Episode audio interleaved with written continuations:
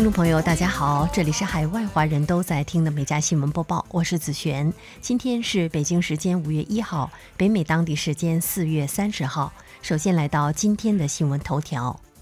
五月四号起，美国将限制印度入境，禁止过去十四天内在印度停留过的人员入境。生物新科技 CEO 对辉瑞新冠疫苗对印度发现的双变异变种 B 幺六幺七有效表示有信心。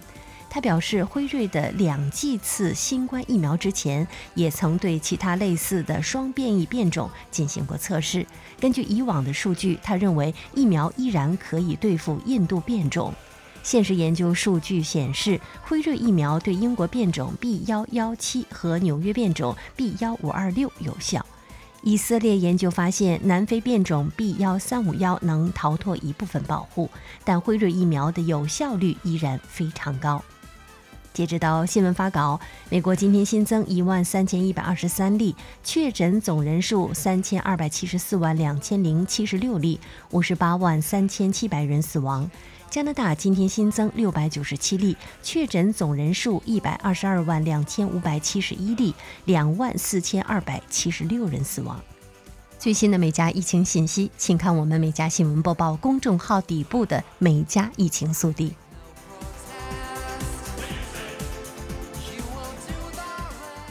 好，进入今天的焦点新闻。美国商务部当地时间二十九号公布的首次预估数据显示，二零二一年第一季度美国实际国内生产总值按年率计算增长百分之六点四。数据显示，个人消费、企业投资、政府支出等成为该季度拉动经济增长的关键因素。当季占美国经济总量约百分之七十的个人消费支出增长百分之十点七，其中个人商品消费大幅增长百分之二十三点六，个人服务消费增长百分之四点六。此外，非住宅类固定资产投资增长百分之九点九，联邦政府支出大幅攀升百分之十三点九。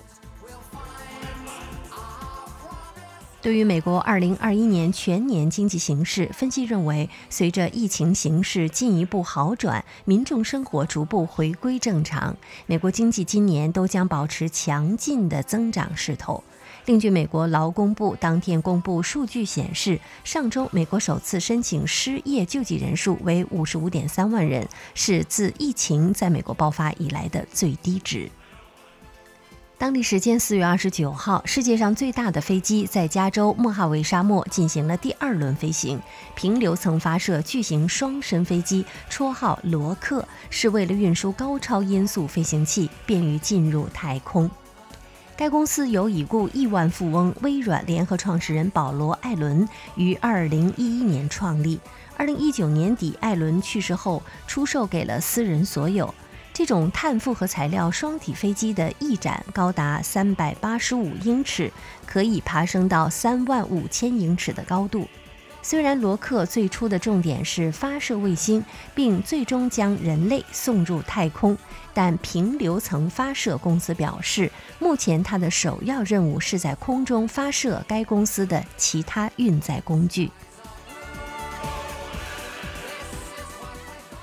综合多家美媒当地时间二十九号消息，美国联邦调查局正在调查此前发生在首都华盛顿特区的两起带有哈瓦那综合症特征的神秘事件，其中一起就发生在白宫附近。据报道，最近的一起发生于二零二零年十一月，白宫附近。当时，美国国家安全委员会一名官员在白宫以南的椭圆形公园附近生病。另一起发生在二零一九年，一名白宫官员在华盛顿附近郊区遛狗时生病。报道称，这两起看似神秘而无形的攻击事件，导致美政府官员患上所谓的哈瓦那综合症，包括无法解释的神经问题。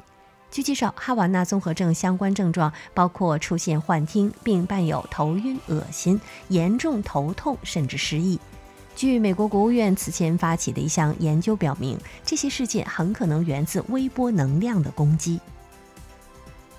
据报道，当地时间二十九号，美国历史上最年长的现任总统拜登前往佐治亚州平原镇探望美国最长寿的前任总统卡特。报道称，这是拜登上任以来两人第一次会面。两人早在1976年拜登当选德拉瓦州联邦参议员时就结下友谊。当时拜登支持卡特出马代表民主党参选总统。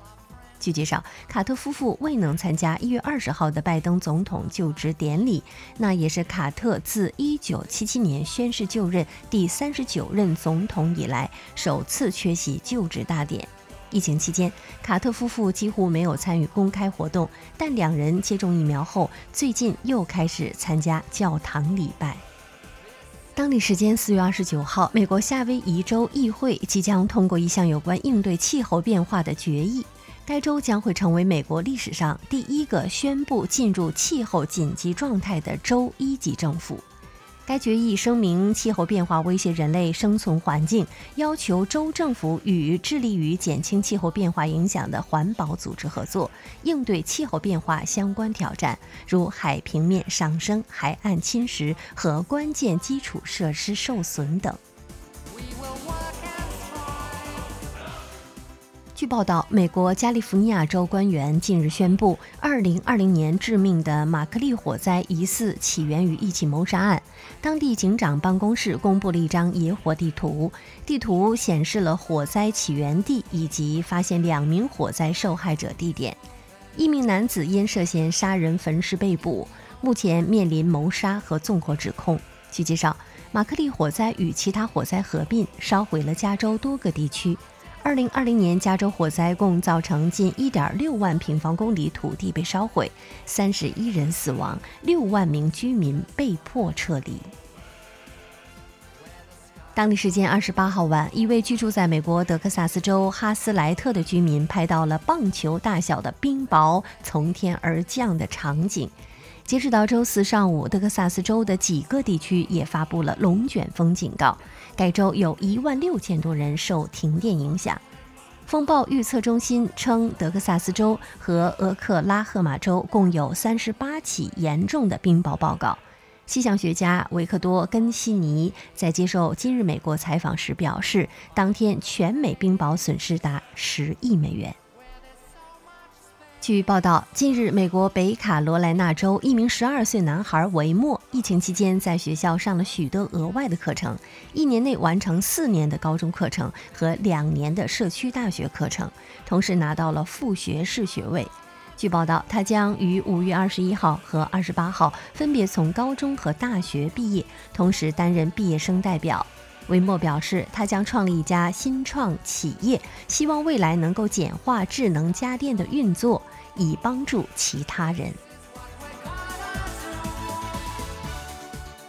近日，居住在印度贾坎德邦波卡罗地区的德文德拉接到了一通求救电话，是好友兰詹的父母打来的。确诊后，兰詹的父母为买到氧气找了很多的人，但都被拒之门外。德文德拉了解情况后，便决心帮助自己的朋友。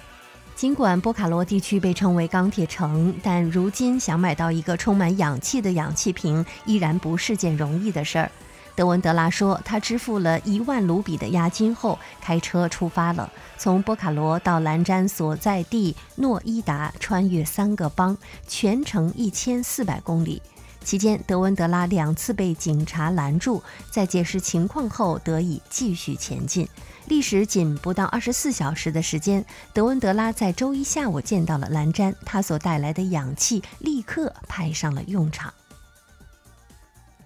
据二十九号报道称，波兰研究人员对一具古埃及木乃伊重新扫描，发现她竟然是一位怀有七个月身孕的女性。研究人员表示，这是世界上已知的第一个保存完好的古代孕妇木乃伊。研究人员称，这具木乃伊于1826年被带到了波兰华沙。石棺上的象形文字记载，他最初被认为是生活在公元前一世纪到公元一世纪的一位男性牧师。研究人员估计，这名女子年龄在二十到三十岁之间，有二十六到二十八周的身孕。该木乃伊目前还没有被打开，但扫描显示，这名孕妇有一头垂到肩膀的卷发。研究人员认为，这可能它要比之前认定的更古老，其死因仍在研究中。据报道，当地时间四月二十九号，英国皇家造币厂生产了一枚十公斤重的巨型硬币，是一一三五年以来最大的一枚。这枚一万英镑面值的硬币宽二十点三二厘米，花费四百个小时制作。目前，这枚硬币已经售出。造币厂人员表示，这种工艺的硬币价格可能会达到六位数。